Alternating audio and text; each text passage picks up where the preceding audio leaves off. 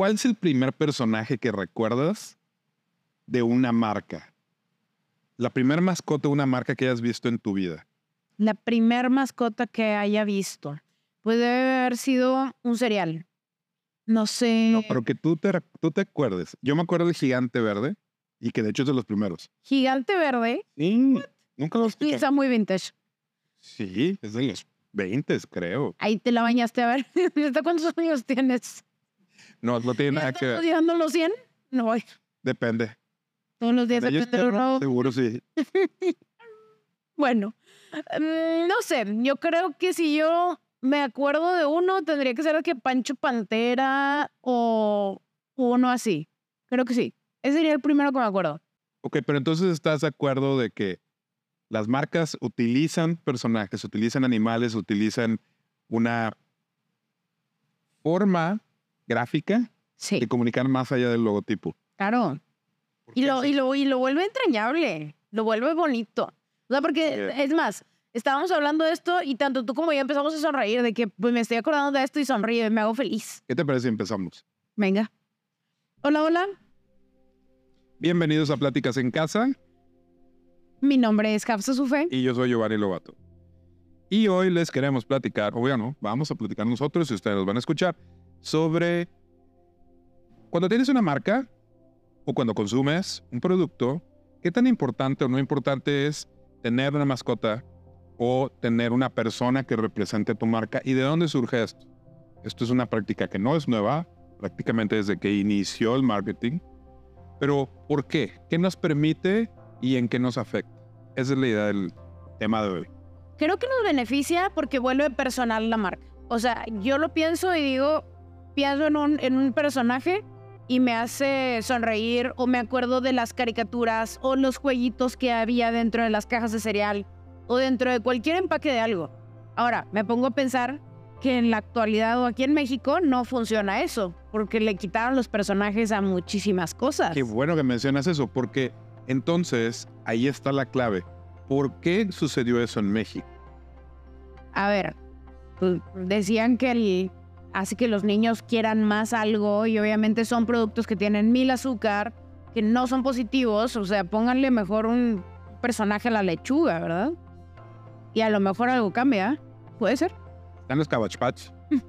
Están bien bonitas. Pero no son, no son de producto, son un producto. Ok, pero justo es eso.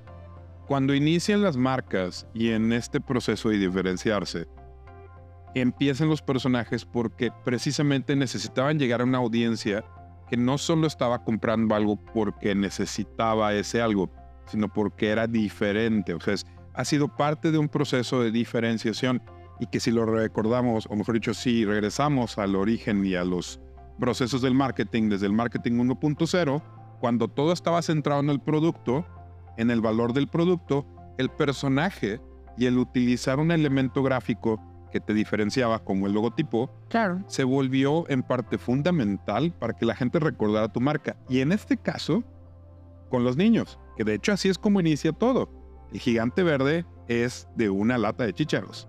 Ok. El gigante verde precisamente inicia por eso, porque los niños no querían comer verduras y esta marca de chícharos enlatados tiene la gran idea de pongámosle un personaje que los niños puedan querer ser grandes como el gigante y que es verde porque come chícharos. Entonces, Suena muy bonito. Y ahorita lo ilustramos aquí. y justo eso es lo que pasó cuando en México entra la regulación para quitar los personajes. ¿Por qué? Porque los niños buscaban los cereales que son altos en azúcares Y de hecho, por los personajes. No, y aparte, si tú ahorita te vas al súper y ves las cajas, hay algunos que sí tienen personajes y son los que no tienen como exceso de calorías. O sea, los cereales que tienen este azúcar verdadera y bla bla bla, lo que quieras, o algo, algo compraron la marca, pero tienen el personaje. O sea, hay unos que son de Nesquik y sale el Nesquik bonito porque no tiene exceso de calorías. Entonces, está interesante que no hay tantas marcas ahorita en México que hayan decidido ponerle personajes a sus productos que sí son saludables. Porque justo parte del proceso de identificar una marca como saludable o no son todos los elementos que hay alrededor. Y el ponerle un personaje cuando es de consumo lo asocia directamente con algo para niños o con algo que contiene elementos no tan naturales. Entonces prefiero ver una manzana, prefiero ver Bueno, una fruta. pero luego te vas a Japón y todo el mundo tiene ojos. Todo tiene ojos. O sea, agarras un Ok. libro y tiene ojos. Y agarras un... Todo tiene ojos. Pero La pared tiene ojos. El mundo, todo tiene ojos. Entonces quiere decir que es una cuestión cultural. En Estados Unidos todos los cereales siguen con personajes. Y ahí no les van a quitar, jamás. Claro que no, si es la, la meca del capitalismo y del consumismo. No va a cambiar eso. No es que México sea comunista, pero No, no, nadie está diciendo eso. Nadie está diciendo eso. No nos vamos a meter con política, Giovanni. Hoy Bueno. no. En este episodio no. entonces, los personajes son culturales, ¿va? El tema de la parte cultural de- determina si es conveniente para las marcas o no. Y a qué marcas les conviene sí tener personajes. ¿Y cómo decides si yo quiero tener un perro o si quiero tener una persona? Entonces, ¿de dónde surge esta decisión para poder crearle un personaje a mi marca?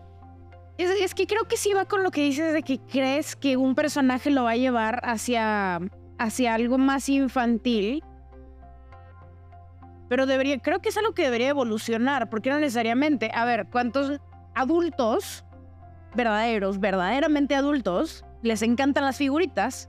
Y los monitos y el juguetito y, y compran todo, ¿verdad? A ver, oímos algunos de ellos aquí. Y ya somos todos, no todos somos tan grandes, hay algunos más grandes. Entonces, si, si cau- cautivas a ellos que son capaces de comprar productos por esto, les gustan las figuras, les gustan los, las ilustraciones, el anime, las caricaturitas bonitas, ¿por qué no hacer lo mismo con una marca que también es solo para adultos? No necesariamente tiene que ser Sí. solo para niños. Pero ahí te metiste un tema generacional. Claro. Realmente sí, Porque ahorita no hay nada más que nos pueda regir. O, No. o sea, tenemos los que son muy grandes.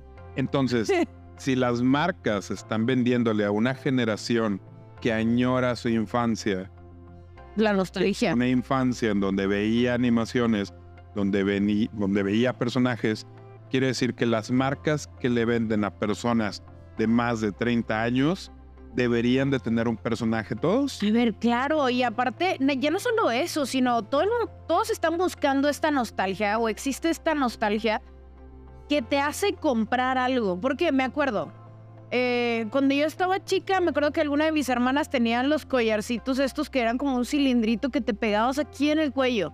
Y ahorita se acaban de poner de moda y veo un chorro de personas, tanto de, mi edad como mucho más chicas, que tienen su collarcito pegado y digo, ¿por qué? Lo siguen comprando. O sea, está bien, fue algo, fue una moda, fue algo, pero es, es nostalgia. Es el deseo de regresar a eso. Deberíamos, creo, creo que es una gran herramienta ahorita el acercarse a ese deseo o a eso que no tuviste de niño porque mucho compramos por, o sea, ya siendo adultos, como adulto independiente, ¿eh?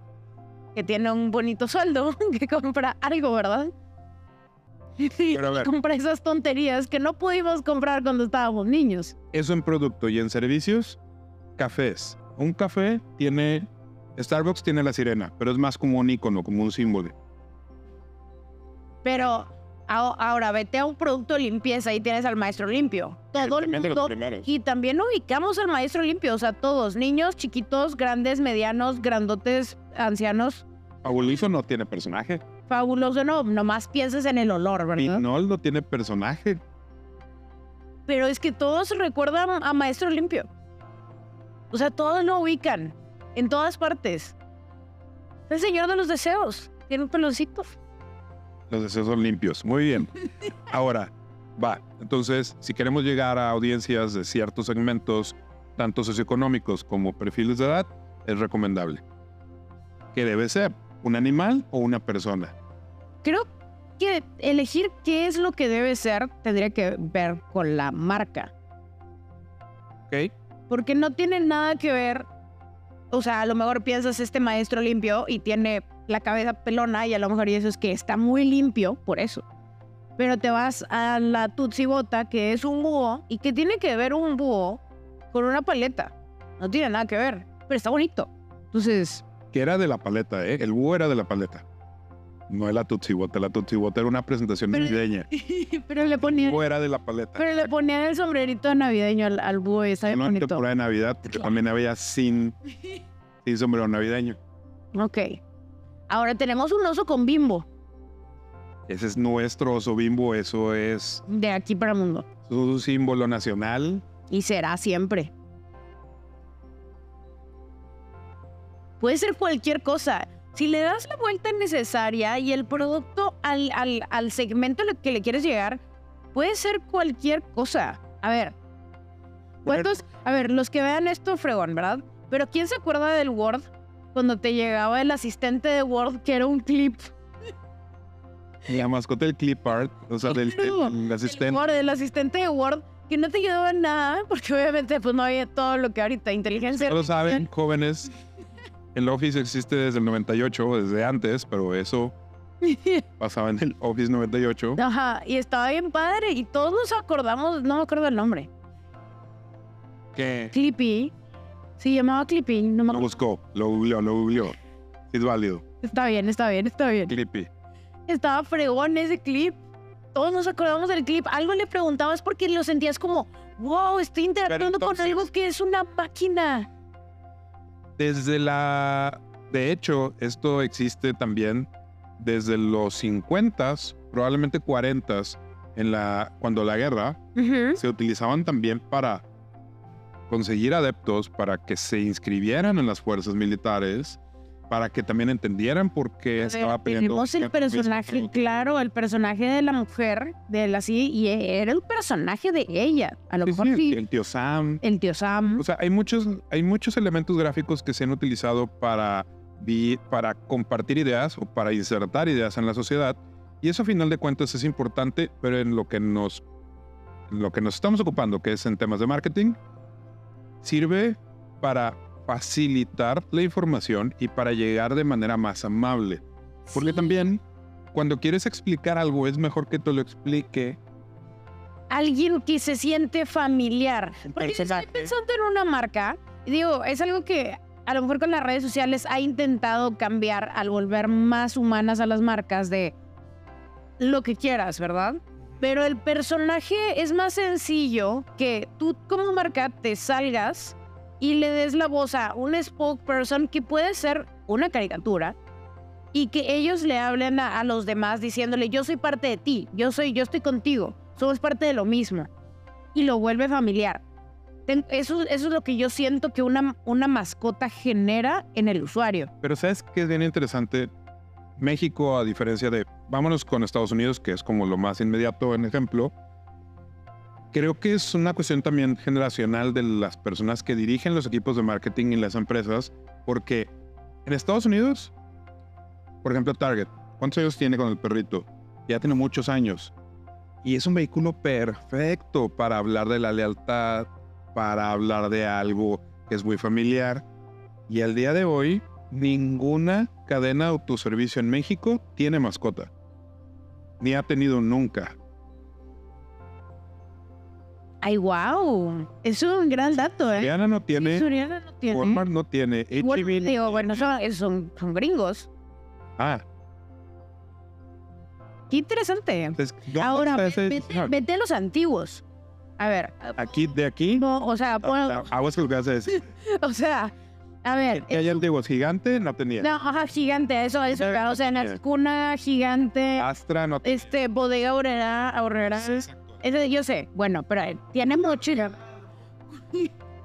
Julio regalado, Julio regalado. pero se, pero se vuelve spoke- spokesperson o mascota. No, no es mascota porque no decía comercial mexicana. Julio Regalado era un personaje que te hablaba de una temporada, que hablaba de Julio. que de hecho era agosto, pero ¿qué? Ese es otro, otro tema. Para otra, para otra plática en casa. Qué raro. Sí, pero creo que también tiene mucho que ver eso. Y lo vamos, vamos a ir viendo muchos cambios conforme avancen las generaciones, conforme vemos esta facilidad de integrarnos a un lenguaje más gráfico y que se empiece a perder también esta formalidad en la comunicación, que creo que es algo que nos pasa mucho en países en Latinoamérica. Somos demasiado formales a veces para hablar de nuestras marcas y tomamos pocos riesgos cuando los que consumimos nos gustan las marcas arriesgadas. Que las castigamos muy fuerte, claro, Es cuando que- se equivocan. Pero Se equivoca, ajá. El problema es que hay que ser súper puntual con eso. O sea, a el ver, camino de, de una marca siempre va a ser prueba de error. A ver, Coca-Cola sacó un sabor que no le funcionó y tuvo que retirar miles y millones de unidades del mercado y fue la Claro. mayor pérdida en la historia de una marca. Y equivocarse va a hacer que solo aprendas más. Para la próxima ya no te vas a equivocar tan fuerte. Creo que al final ese es uno de los principales mensajes. Debemos de perderle el miedo a experimentar con todos estos procesos que vemos en otros países, a probar con nuestra marca, a interesarnos en que al mercado les gustan otras cosas y dejar de ser tan conservadores probablemente en la manera que nos acercamos y comunicamos las ideas. Claro, o sea, y de- sí, creo que es la parte formal, o sea, perder un poco de esta formalidad y darle juego a algo que todos tenemos a la edad que sea, que es esta inocencia, es este contacto. Si nos vamos hacia las mascotas, es que me está generando esta, esta mascota. Tiene como los ojos de bebé, ¿verdad? Este, esta parte psicológica de que el ojo de bebé te atrae de alguna forma a todo ser humano. Entonces, ¿por qué no darle también ese jueguito a, los productos o servicios que ofrecemos? Está. Es una gran herramienta. Hay grandes ejemplos, o sea, por ejemplo, la sonrisa de Amazon es un gran ejemplo. No es un personaje, pero humanizó su, su logotipo de una manera en donde una sonrisa ya sabemos, ver una caja con una sonrisa en la entrada, nos Ya sabes qué es. Claro. Y no solo una, muchas. Muchas cajas. Muchas cajas. Muy bien, yo creo que nos quedamos con eso, ¿no? Yo creo que sí. Tomemos riesgos, preguntémosle al mercado qué es lo que quiere, preguntémosle a la gente qué es lo que quiere, y no solo por querer vender, sino porque tenemos que aportarles algo a la vida, porque tenemos que realmente ser parte de lo que les soluciona sus necesidades día a día, no solo un tema de consumo, sino de lo que necesitamos para vivir. Y generarle también este impacto padre en tu usuario, que se quede sonriendo, que cuando se acuerde de ti, así como nosotros nos acordamos al inicio del programa y empezamos a sonreír, qué padre generar eso en tu usuario. Pues bueno, yo creo que Hasta, aquí. ¡Ah! esto fue Pláticas en Casa Un episodio más y mi nombre es Hafsa Sufe. y yo soy Giovanni Lobato. Recuerden seguirnos, darle like y suscríbanse. Compartan. Compartan, compartan Compartan, dice Juan Carlos. en todas sus, en todas sus redes. Y una foto de Juan Carlos. Saludos.